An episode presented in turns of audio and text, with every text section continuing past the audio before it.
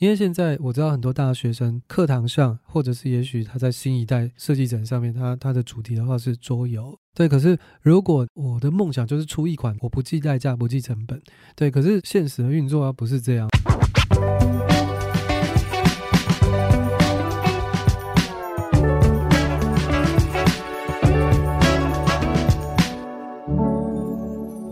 在设计里看生活，在生活里找设计。Hello，各位设计关键字的听众朋友们，大家好，我是艺兴，欢迎大家收听设计新商业单元。在节目开始之前，邀请大家，如果你喜欢我们的节目，或对节目有任何期待或建议，都欢迎在 Apple Podcast 留言，让我们知道，并留下五星好评。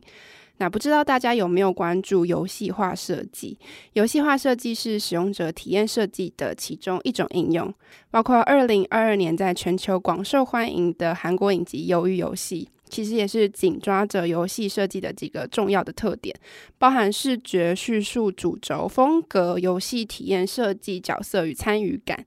那游戏成为当代流行文化的重要的载体。让人们因为游戏的机制产生不同的行为影响，进而达成游戏设计者的目的，同时也带动背后的商业逻辑跟可能性。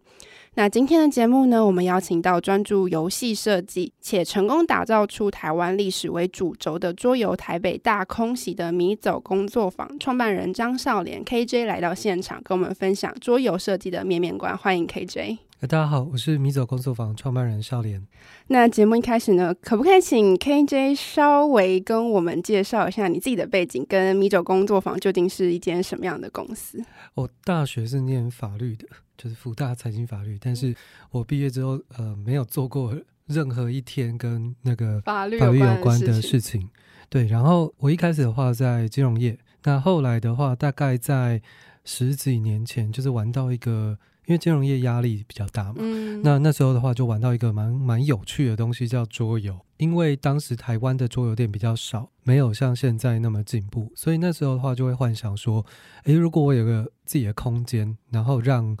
让朋友可以来玩，我还可以赚钱，然后而且我们这边贩售的是，我们是用开心来做变现的。那我觉得我觉得这样蛮好的，所以我一开始的话是先开桌游店。呃，桌游店的话，第一家在板桥。后来的话，最多的时候，大台北地区大概有五家，所以我一开始的话是以通路起家的。那当然是开心，可是就是说，一方面的话是，呃，我跟几个股东一起做，那各自的话都有忙各自的事情。对，那后来的话，我开店的过程中，自己是喜欢内容创作的，但是我们呃引进的游戏，不管是台湾原创或是代理，它毕竟都是贩售别人的游戏。那个时候的话，其实就有想说，如果我可以做自己的游戏的话，应该是一件蛮梦幻的事情。所以以这样的契机，我先做了台北大空袭之前的一个作品，叫《人城之战》。呃，它是一个在讲跟台湾没什么关系，它在讲四百年前中日韩的一个战争，那就是丰臣秀吉统一日本之后，借道朝鲜打明朝的故事。大家如果有看 Netflix 之前那个《李尸朝鲜》。好像后来改名了，对，那其实它背景就有点像，对，那我们后来有成功的卖出韩国的授权，那在国外的评价和知名度可能比台湾还高，对，可是那时候就有发现一件事，就是说，呃，台湾人第一个的话是，我觉得历史的话不是一个必需品，那特别是不是台湾的历史，台湾人其实更不 care。所以后来的话，在这样的契契机之下，才做了台北大公司。那回到就是米走是一个怎么样的公司？等一下可能会聊到蛮多的，但我们是一间以内容为载体的公司，只是目前的那个载体刚好的话是桌游及接下来电玩等等的。其实从第一档自己制作的游戏到后来比较知名的台北大空袭，其实都还是以历史为一个基础去发展出来的游戏。那为什么会这么着迷于历史这个嗯，可以说是元素吗？我是一个历史宅，所以我非常我我非常喜欢历史。应该说，呃，我觉得国内外其实蛮多的。历史都用很成功的故事的叙事的方式来传达给大家，不管是影集或是电影等等。但在台湾的话，相对的比较少，所以呃，我我觉得这几年明显多很多。那那个时候我在做台北大空袭的时候，其实台北大空袭是我阿公跟我讲的故事。呃，从小他跟我讲他在台北安吉隆被轰炸。那我在小学的时候，我念的是对面的国小，就是光复国小。那时候我就写了，老师出题说我的爷爷。然后我就写我阿公什么恭喜，结果得了最高分，然后老师请我到呃台上演讲，对朗朗读，结果我看台下的同学好像没有人知道这一段。那个时候当然就是说大家的史观或者是呃父母或是父祖辈的成长背景不一样，所以那个时候的话就会觉得说，哎，这个东西怎么感觉是我的日常，但是大家好像不是全部知道。然后在多年后，就是有这个台北当时，我那时候刚开始开发的时候，其实我的画面非常的鲜明，所以它是一个怎么讲？我觉得蛮命定的，就是说啊，我觉得我可以做得起来，而且我完全知道我要怎么去做以及行销，因为它中间其实改版了大概超过五十次。因为刚刚 KJ 其实有提到说，就是米总工坊现在是一间以内容为主体的公司。那其实内容它虽然是一个基础，但是很多不同的单位可能是用不同的载体或是方式来去传递或者是转译这个内容。但是米总它透过的是一个游戏化设计的方式。那能不能跟我们分享，就是游戏设计，呃，相较于其他的转译方式，它所有可能创造出来的价值，或者是它的影响力，或是沟通的方式，跟一般可能其他的内容的载体有什么样的不一样？我觉得首先是沟通的方式，游戏是一个互动，不管它的互动的媒材是媒介是玩家彼此，或者是跟电脑。那所以沟通的方式的话，它会是一个需要留白，还有丢球给对方的一个叙事，因为它不是影集，它不是电影，它需要互动才能产生这个游戏的好玩。因为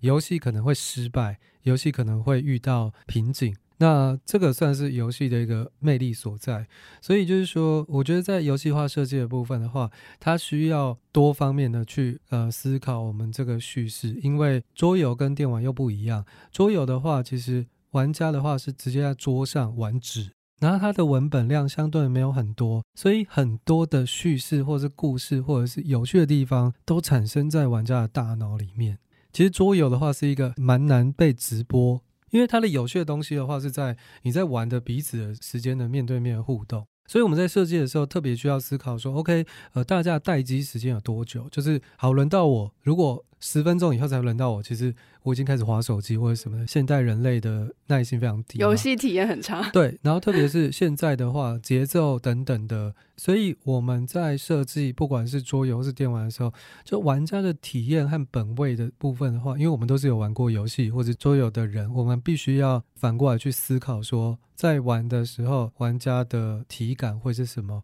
会不会容易烦躁？或者是这边的感受是什么？这边的话会是比较在其他，比如说。单方面输出的，像小说、影集或是电影的部分的话，比较不需要思考。那当然也不是说其他娱乐的话是比较轻松的，它各有需要挑战的地方。KJ 自己有提到说自己对于内容一直以来都很感兴趣，但是要进入到游戏设计的这个环节，它肯定有一些跟单纯的思考内容或者是讲故事很不一样的地方。那可不可以跟我们分享游戏化设计它是不是有一套方法论？那呃，KJ 你自己怎么从零到有的去发展出这个思考的脉络或是创作的方法？那如果以桌游来说，大大致上有分成。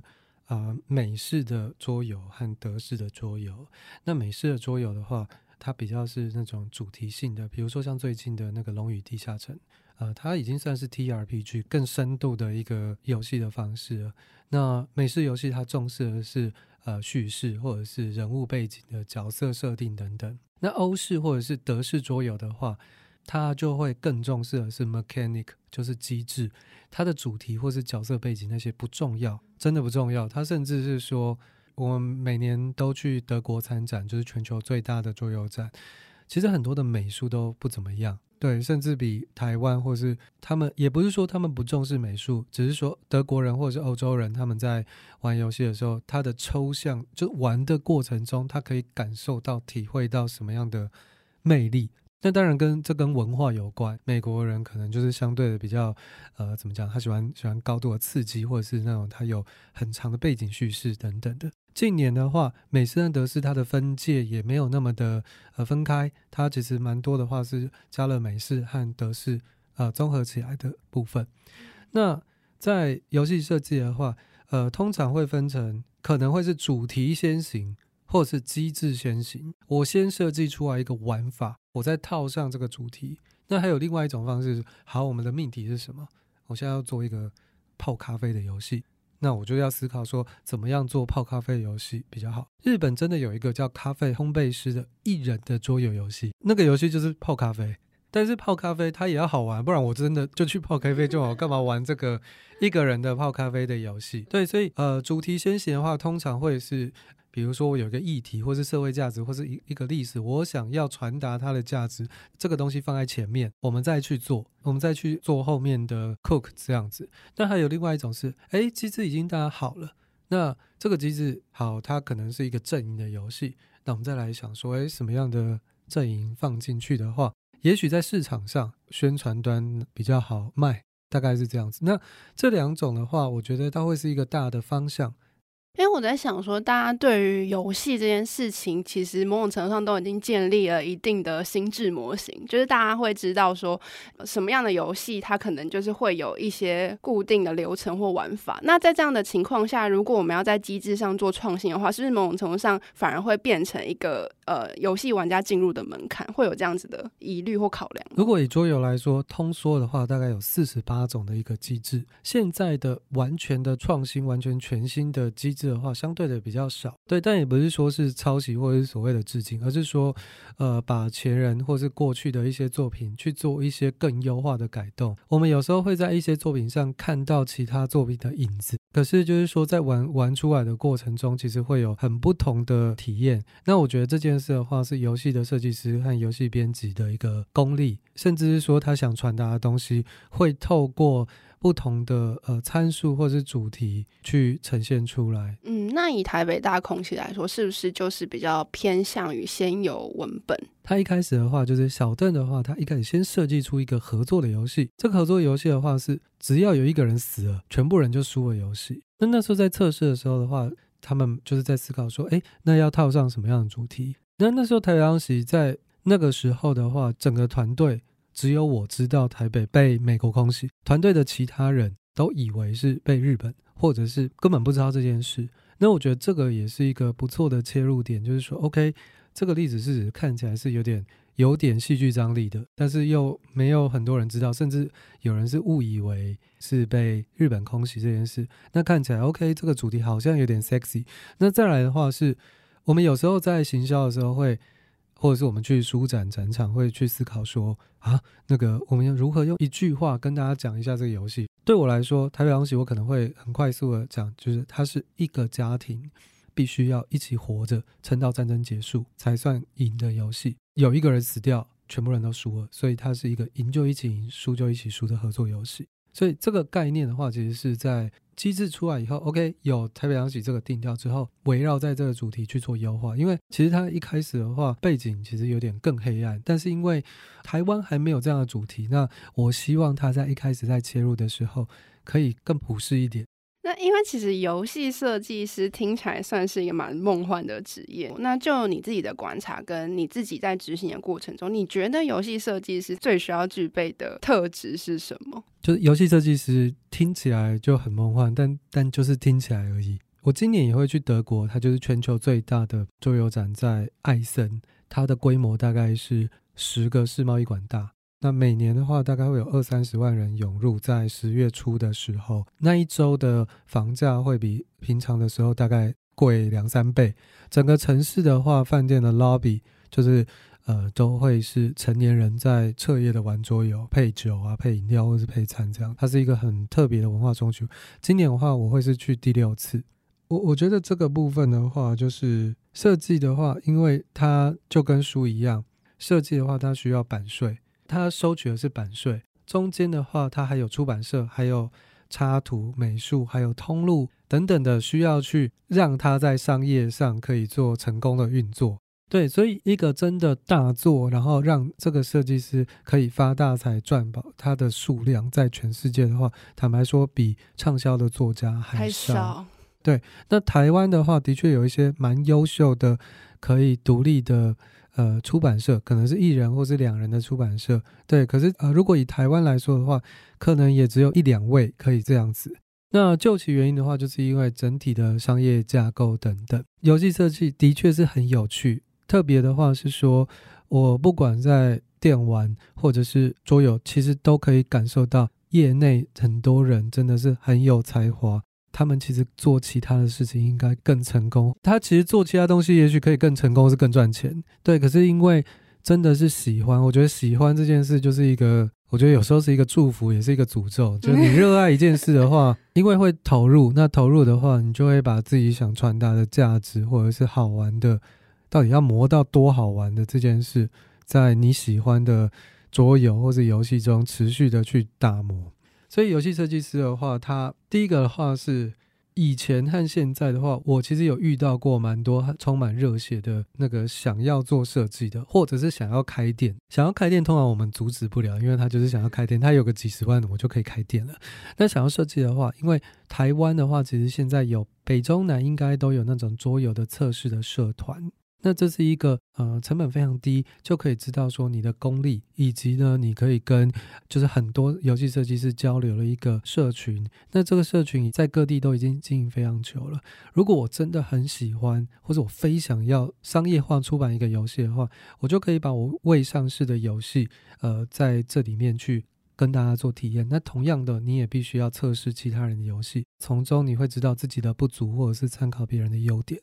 这件事的话。真的会强烈的建议，就是说，所有有志于参加做游戏的人，因为现在我知道很多大学生课堂上，或者是也许他在新一代设计展上面，他他的主题的话是桌游，对。可是如果我的梦想就是出一款我不计代价、不计成本，对。可是现实的运作啊不是这样，就是说，如果是投稿给出版社，或者是你要自费的集资等等，现在都已经有一个运作的模式了。我们就我们过去的。经验，我其实，在当初太阳石的前作《人城之战》的时候，也是想，哎，我做一款就好了。想要持续的运作，或者是以桌游出版为事业的话，这些部分的话，就是游戏好不好玩的这件事，我们通常要玩过一定量的游戏，知道它的逻辑，那也参考大家的其他方式。因为，比如说，如果玩了几套，或者是玩了大富翁，玩了狼人杀。我就觉得我会玩了，我就改一个主题就可以变成另外一个游戏。那其实不是这样做的，嗯嗯嗯对，所以我觉得社群就是那种呃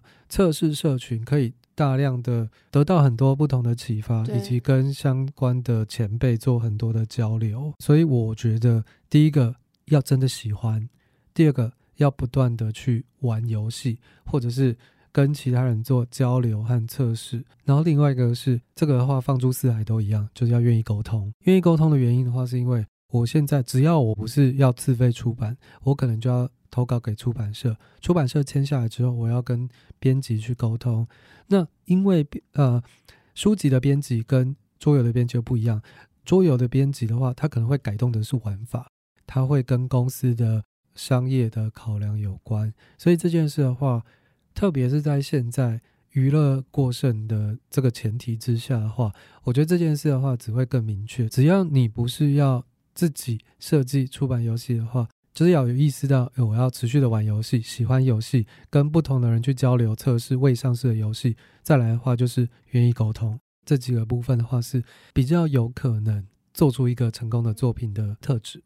因为刚刚前面有提到，其实游戏它涵盖的范围蛮广的，就是大家可以想象，就是除了桌游之外，还包含各种类型的电玩或是线上的游戏嘛。那呃，我还蛮好奇的事情是，桌游的游戏设计跟一般的其他呃我们熟悉的其他，比如说电玩的游戏，在设计上是不是也会有蛮大的一个差异？呃，桌游的话，相对因为我后来就是想不开去做电玩，电玩当然是比较更高维度的。一个挑战，原因的话是因为它毕竟是一个城市，它是一个数位的东西，所以在电玩的部分的话，它会非常的容易牵一发动全身。我先讲电玩，再回来讲桌游。所以电玩的话，比如说包含我在配乐、企划那个里面的演出，或是对白、游戏的玩法、剧情，改一个东西，可能全部的东西都要改。都要改。对，所以这个的话是电玩的一个挑战。那桌游的开发的话，其实一开始还回归到它相对的。单纯，它还是复杂的。就是首先，我要先做一个命题，就是说，我要做爽的，还是我要做 卖的？我我要做商业的。好，我要商业的话，第一个的话是我这个机制要套什么主题？机制的部分，我就可以开始先测试了。测试的过程中的话，呃，就会知道说，第一个是这个游戏好不好玩，第二个部分的话是我要套上什么主题，这边又分成两边，一边的话是说你是要针对台湾市场、日本市场还是欧美市场，这三个市场基本上完全不一样，除非我们做出一个神作，否则的话其实蛮难全部通吃的。我们有一个游戏，一个蛮小品的游戏，是一个动物做蛋糕的游戏，叫《腹黑果子店》，它有成功的卖出日本，就是买授权，美国也有。但是呢，像台北洋喜这种，它就是在台湾比较落地的一个比较畅销。所以我觉得，比如说你真的要做台湾历史，你就要深耕，就是台湾玩家或是受众他喜欢什么。那如果你的目标是日本或是欧美的话，我们有没有去过那边？呃的市场，我们有没有看过，或者是他们那边比较红的游戏是什么？呃，也不是说拆解，而是说这个定位非常的非常的重要。那综合来说，就是呃，刚刚一直有在提到台北大空袭这款游戏啊，它其实是正如刚刚所说，就是基于历史事件所打造出来的一个作用。那除了它目前真的很深受玩家喜爱之外，它的 IP 在后续也有很多延伸的应用。那也想要问问看 KJ，那这些年来你观察到游戏化设计的产品，它之所以会有这么多的连接的可能性，以及它在商业上，你其实也有看到呃发展机会的原因是什么？然后在 IP 的后续扩散这一点，你们现在又是做怎么样的操作？我觉得就是因为四个字，大家喜欢。我觉得这非常重要。就是比如说，我现在看一个剧，或者是我喜欢某个。图文插画家，比如说《厌世动物园》或者是《消极男子怪奇事务所》等等，我会因为喜欢他，不管是他的图像可爱背后的价值，想要去支持或者是购买等等的。这件事的话，我在比如说参加文博会的时候，其实看得非常鲜明，因为有一些我就不讲金额，就是哦那几天就我看到一些我也认识的一些插画家哦，销售状况非常的好，所以我觉得大家喜欢真的非常非常重要。那第二个的话是，我其实也许跟大家想的不大一样。我们在 Cook 台北大空袭或是高雄大空袭，甚至到台北大空袭的续作《天火基隆》的扩充的时候，其实还没有想到关于自己是一个 IP 的这件事。嗯，我们开始思考的时候，比较像是我们跟公视有斯卡罗，或者是天桥上的魔术师，或者是跟做工的人，就 HBO 那台剧，它最近有电影嘛？因为就会发现说，哎，别人开始要把这些所谓的 IP 知识产权变现。那我们呢？我们好像也可以，因为开始也有人，包含那个之前去年有一个蛮特别的合作，是新北市政府的警察局，他付费给我们去做万安演习的授权。去年的万安演习，它是有用经过授权，而且有付费。对，然后那个年底的时候，在高雄的卫武营也有台北大空袭的音乐剧，那也是我们授权的。这个东西是我们，当然是我真实以及努力想去保持的，因为大家喜欢这件事很难啊。它比较不像是说啊，我说这个 IP 很重要，很很怎么样？因为其实我们过去到现在，其实也蛮多不错，但是已经过时的 IP。然后呢，在情怀面，大家可能觉得它还不错，我就不指名了，因为我们也接触过蛮多，就是甚至有本来有想跟我们合作，但是他最后的话，在他的娱乐市场去变现的时候，却没有如预期，所以 IP 也是会老化，所以这件事的话，只能说就是大家喜欢非常重要。像最近的话，比如说那个哈利波特那个霍格华兹，它变成电玩嘛，或者是那个最后生还者，它变成美剧等等，那就是因为大家喜欢，而这个大家的数量多到一个程度。他就有机会做更多的一些变现。我们在去年和前年有跟霹雳布袋戏合作，那个也是一个蛮有趣的合作。就是原本的话，我们以为是只有戏迷会玩那个他们的桌游，但是因为我们真的设计了一个蛮好玩的游戏，那个游戏叫《霹雳入阵武林》，它的第一波集资金额比台北大空袭还高，集了快六百五十万，而且它是一个蛮贵的游戏，卖二四八零。可是它的背景的话，就是一个呃小虾米初入江湖，然后我什么都不会，我会在游戏的过程中慢慢变强，结识侠客，最后跟大家大决战。在玩起来的过程中的话，其实是超出了霹雳的戏迷圈，就是一般的玩家也会喜欢。嗯、那当然我们在美术上也下了蛮多功夫，因为大家可能对那种霹雳的戏有相对的陌生，对那我们又再次的一个转移。当喜欢这个 IP 的数量够多的时候，的确就可以去思考说如何变现。那如何变现的过程中，当然也要去思考说怎么样的合作或者是跨界会比较适合。比如说呢，台北游戏绝对不可能去去拍一个偶像剧，对，因为这个东西有点太远了。但是有一些也许可以，比如说像也许角落生物可以跟按摩椅合作，就是那个按摩椅上全部都是那种，就是 IP 本身的应用性和它原生的一些东西，我觉得还有它的市场，嗯，除非台湾游戏有一个巨大的调整，否则的话，它也许可能就是在台湾。对，但是比如说像《冰与火之歌》或者是其他东西，它有机会就是造成全球性的部分。所以我觉得 IP 的部分的话，一方面的话就是大家喜欢它的数量要够多，第二个的话是我觉得 IP 会衰老，以及不管这个 IP 曾经有创下多好的一个记录，它到现在的变现，毕竟也不是百分之百一定会成功。对，而且只要跨一个界，它就有可能会不如预期。因为其实对于内容制作者来说，大家喜欢一直是一个很艰难的题目。那可以让你自己觉得，大家喜欢这件事情是有迹可循的吗？我觉得，因为我做的是历史，那它牵扯到本土的议题，这边的话就会牵涉到，比如说在意这段历史的人，然后在意本土意识的人，喜欢原创作有的人，我需要去满足这些人，其他人不一定要。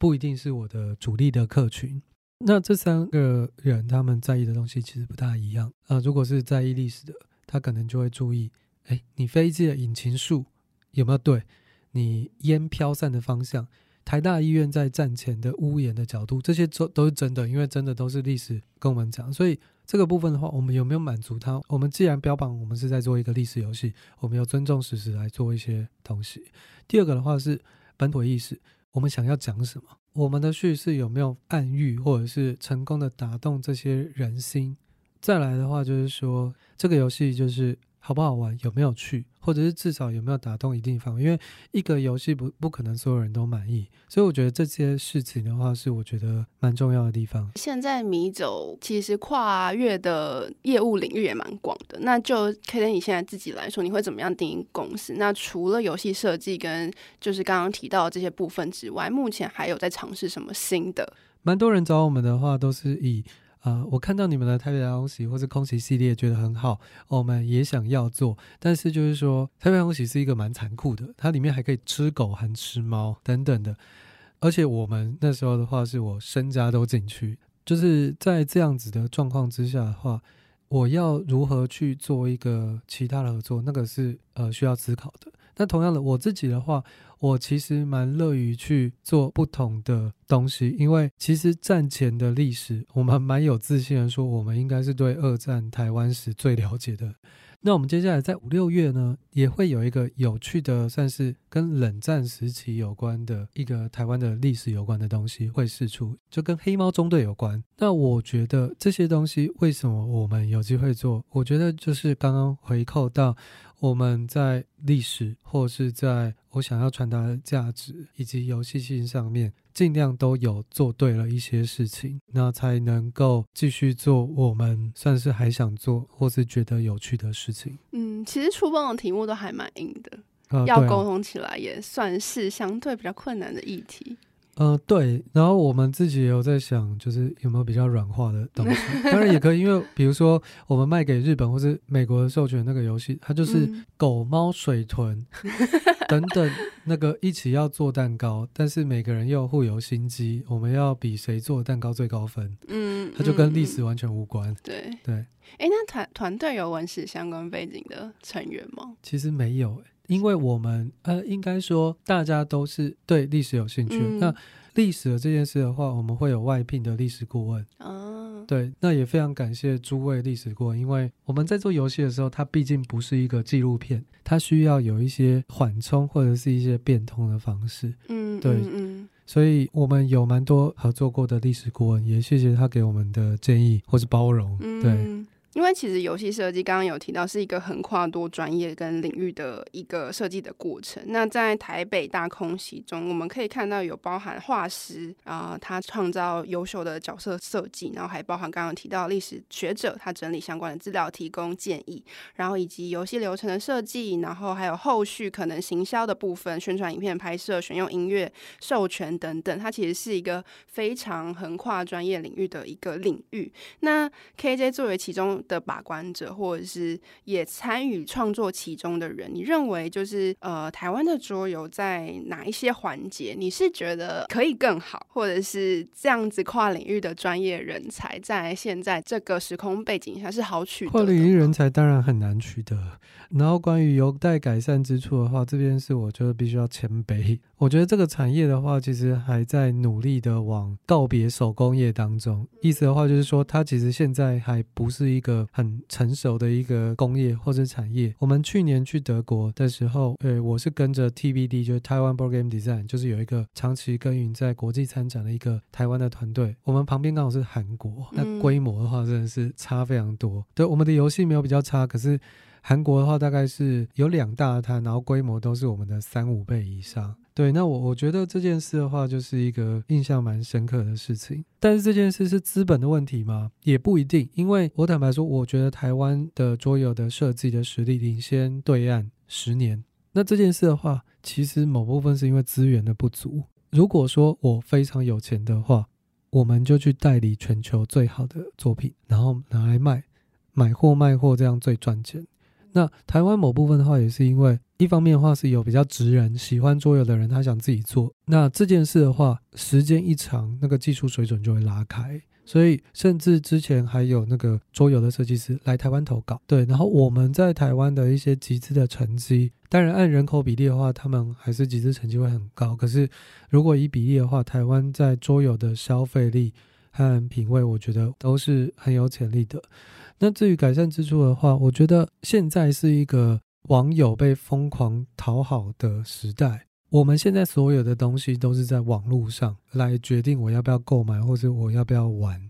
那桌游的可可复制性蛮低的，就是我如果要得到它，我下单以后好寄来我家，我还要会玩，还要邀请朋友来玩，我还要有朋友或者什么的。所以这一环一环的话，以娱乐的竞争方式的话。它明显就会弱于手游或是电玩，因为入门槛以及可复制性高，它又需要一些思考，所以呢，它也不像是说啊，我们去看场电影，或者是我们去呃，我们去唱歌，晚上去酒吧 chill 一下这样子，所以它还是需要思考，所以它需要一些文化的一些建立。如果要说的话，我会觉得持续的去坚持和耕耘。然后，如果说我们在疫情之前的话，文化部曾经有对桌游把它视为出版做一个参展的补助，但是在某一年开始的话，桌游就不被列进去，然后从此没有品相了。那我明白这件事的话，可能也跟政府的 KPI 或是业绩呢，或是管理上有关。但是就是说，当会有一个台湾漫画基地在华阴街那边出现，但是桌游的话，其实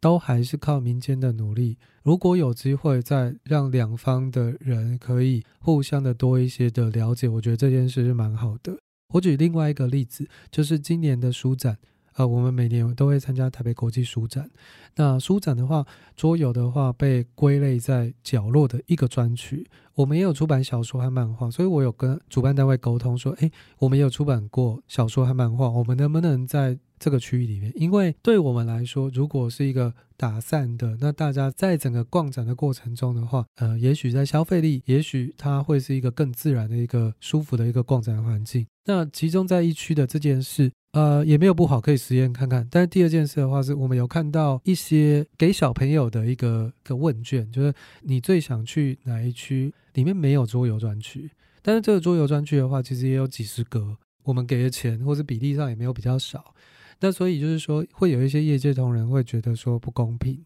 对，那我觉得也可能是因为产值不够高。台湾的漫画的话，的确，我的意思是说原创漫画。对，那当然，我也跟台湾的蛮多漫画或者是图文插画家合作，所以这也不是贬义，而是说，如果说双方就是比如说主管机关、公部门，或者是在桌游的面上有更多的理解，也许他们可以做更多的事情。我举个例子，我们去德国的时候，其实大部分都自费，然后因为德国很远嘛，我们一个人的单位成本可能就是十万。去那边，我们就会看到说，哦，真的有些游戏真的很受欢迎，甚至我们去年有个同业的游戏，它叫 Twelve River，它最近在折折集资，它跟我无关，但是它很好玩。它只带了一百多道，它在前三个小时就卖完。那我在现场就看到很多外国人，就是说，哎，你有没有那个？还有没有就是他想要买。甚至我们有另外一个我做游戏叫社会式，他在讲的是反乌托邦台湾的那种地方明代的黑暗面。然后那时候在德国有好几位，全部都是聋哑人士，坐着轮椅用手语玩。这是一个有趣的文化体验。他们用手语，每个人在扮演的是黑心的台湾明代，乔世情。而且就是我们在里面做了很多法案等等。那我觉得这些文化的冲击或者这些有趣的东西，如果可以有一点资源去被记录下来，我觉得是很好的事。所以我觉得如果是改善的话，当然我们可以持续努力发挥这个影响力，因为我同意这是一个自由竞争的一个经济市场。但同时间的话，其实蛮多我们业内的一些默默努力，是真的蛮值得被看到的。哎，我我想要岔题问一件事情，就是。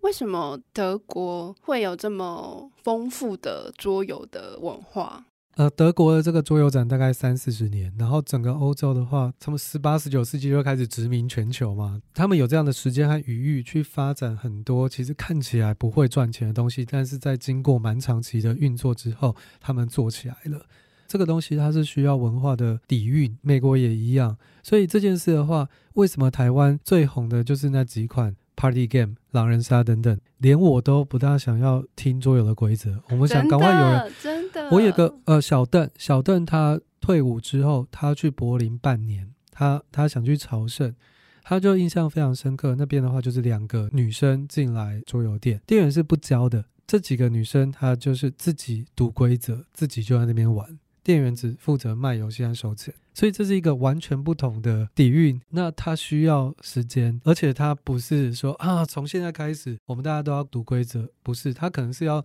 整个文化。对，可是这个东西也不是一朝一夕的，它可能是一个很多几十年或是上百年一个体制下的东西。欧洲会有这样的，当然就是说他们有很多的文化资本可以去弄这些东西。所以我觉得我们是一个后追者，有我们的辛苦的地方啊，因为市场也完全不一样。我觉得超有感的，就是因为跟大学同学出去，不管是就好随便找一个 Airbnb，大家一起聚在一起，或者是真的大家一起约去桌游店，永远都是好带了好几款桌游到了 Airbnb。好了好，我们现在开始玩桌游，我们今天一定要尝试新的啊，说明书拿出来，然后可能过了三十秒啊，算了算了，我们还是玩狼人杀好了。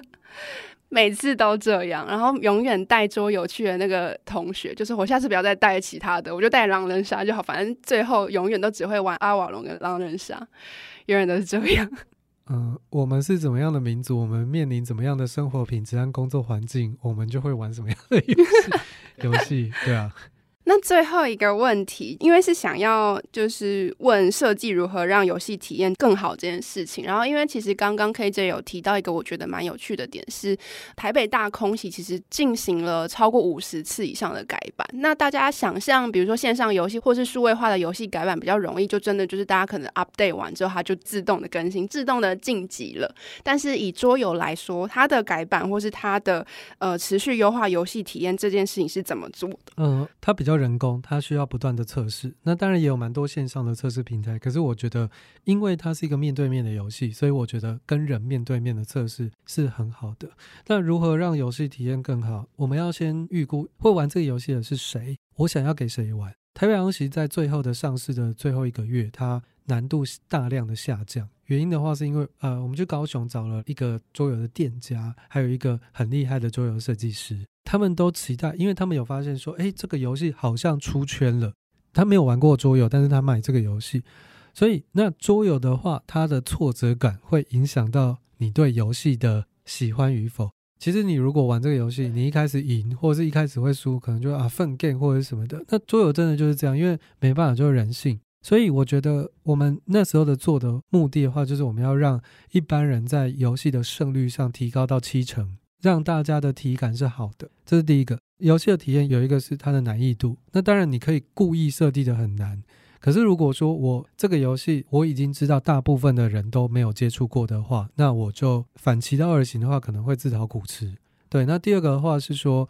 如果是做历史游戏的话。我的文本一定要非常的认真。我觉得在过去几年，其实也有不少的学生团队，或是比较可能没有那么有经验的人，他想要，也不是说消费台湾，而是说他会做一些蛮大的题目，比如说二二八或是白色恐怖，但是在市场评价上或者在游戏机上面可能就没有那么好。那这个部分的话，有些比较大的作品或是比较重的作品，它需要一些时间或是一些历练，可能也不是说。啊，我知道二二八是什么，我知道白色恐怖，我想要讲什么的价值，我就可以做出来一个什么东西。可能这个部分的话就是不能急。再来一个部分的话是说，桌游的话，其实我们自己内部会评估一个游戏大概玩三次就算多了，因为现在大家，比如说我去 Steam 上面玩游戏，或者是我去买桌游，或者是买书，我去年大概有买了五六十本，但是我一半还没有看完。我觉得桌游和电玩一样，我如何在他少数的两三次体验，可以让他爱不释手？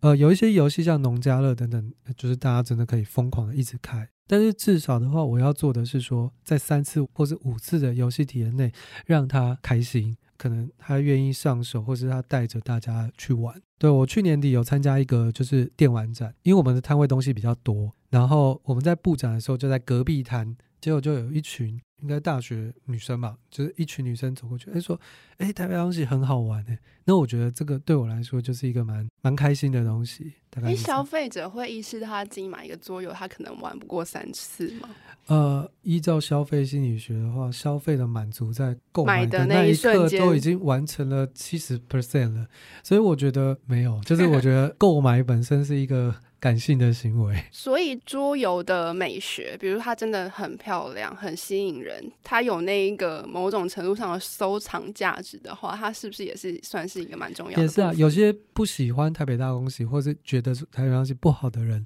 他可能就会说：“哦，台北大公喜收藏价值比较高。”可是我们的确在美学上真的很认真的去做，嗯、所以我觉得至少我们有被注意到，所以我也会把这件事情哦，谢谢你注意到我们。非常谢谢 KJ 来到我们节目分享他的经验。今天的节目就到这里，最后还是要再次邀请大家，如果听众朋友对于设计新商业的议题还有任何的好奇，或是希望听到我们专访哪一位你很感兴趣的对象，都欢迎留言让我们知道，并留下五星好评。那除此之外呢，也欢迎持续锁定设计关键字 Podcast 或到 SD 的脸书官网、IG 社群来追踪我们设计关键字。我们下次见了，拜拜。